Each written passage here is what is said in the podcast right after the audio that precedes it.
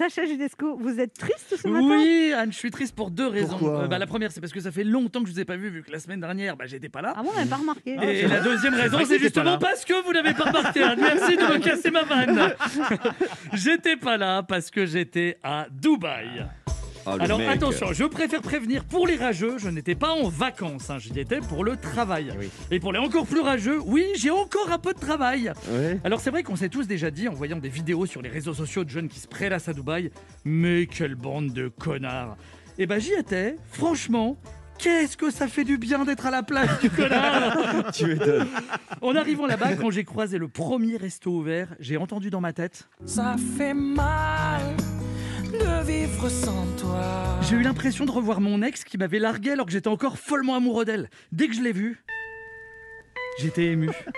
D'abord, je l'ai admirée, et puis j'ai foncé pour entrer dedans. Et j'y suis resté longtemps, très longtemps. J'ai été dans un resto ouvert 24 heures sur 24, j'y suis resté toute la journée. À un moment, le serveur vient me voir, il me dit Monsieur, ça fait 5 heures que vous êtes là, vous pouvez pas rester ici toute la journée. J'ai dit Si, je veux profiter un max avant de rentrer en France. Il me dit D'accord, mais il faut au moins consommer quelque chose. J'avais l'impression de revivre. Ah, Quel radin. J'avais l'impression de revivre ma première fois. J'avais perdu les réflexes. Moi, j'avais oublié qu'il fallait commander. J'avais oublié qu'après, une fois consommé, il fallait payer. Hein, quand je vous disais que ça me rappelait mon ex.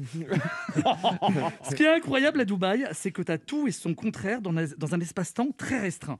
Le matin, j'étais totalement couvert des pieds à la tête dans une mini station de ski. L'après-midi, j'étais moins couvert en maillot de bain dans la mer. Et le soir, j'étais totalement à découvert dans la merde. C'est ça le boulot. C'est cool. J'ai vu l'actualité française de là-bas. J'en ai parlé avec les habitants de Dubaï, qu'on appelle les, les influenceurs. Quand je leur ai dit que Pierre-Jean Chalençon organisait des dîners clandestins à 220 euros, ils étaient choqués. hein. Ah bah 220 euros, c'est le prix de l'apéritif là-bas. Ici en France, quand tu vas dans les supermarchés, il y a des produits que tu peux pas acheter parce que c'est interdit par la loi. À Dubaï, quand tu vas dans les supermarchés, il y a aussi des produits que tu peux pas acheter parce que c'est interdit par ta carte bleue. à un moment, j'ai eu la peur de ma vie. J'étais dans la rue, il était 19h20, j'avais pas d'attestation et j'étais à plus de 10 km de chez moi. Je me suis dit, si je me fais contrôler par la police, je suis foutu. Coup de bol, il y a très peu de policiers français à Dubaï. en faisant les choses là-bas, qui nous sont interdites ici, je me suis rendu compte que c'est plein de petits détails qui me manquaient. L'ouvreuse du théâtre qui me, jette un regard méchant parce que je lui ai pas laissé un assez gros pourboire. Le vendeur du magasin de vêtements qui te demande dix fois à peine rentrer dans la boutique Je peux vous aider? Ton voisin au cinéma qui fait du bruit parce qu'il mange du popcorn. Le voisin de ton voisin au cinéma qui te dérange parce que lui aussi fait du bruit en demandant à ton voisin d'arrêter de manger du popcorn. Le vendeur du magasin de vêtements qui te demande dix fois Vous êtes sûr que je peux pas vous aider? Aller à la salle de sport et après en avoir fait deux minutes, te regarder dans la glace et te dire Hé, mon corps a déjà commencé à changer. hein. Aller dans un musée, prendre plein de photos qui resteront des années dans ton téléphone et que tu ne regarderas jamais. Aller dans un magasin de jouets et entendre un enfant pleurer parce que son père veut pas lui acheter de jouets. Aller dans une bijouterie et entendre ta femme pleurer parce que tu veux pas lui acheter ta bague.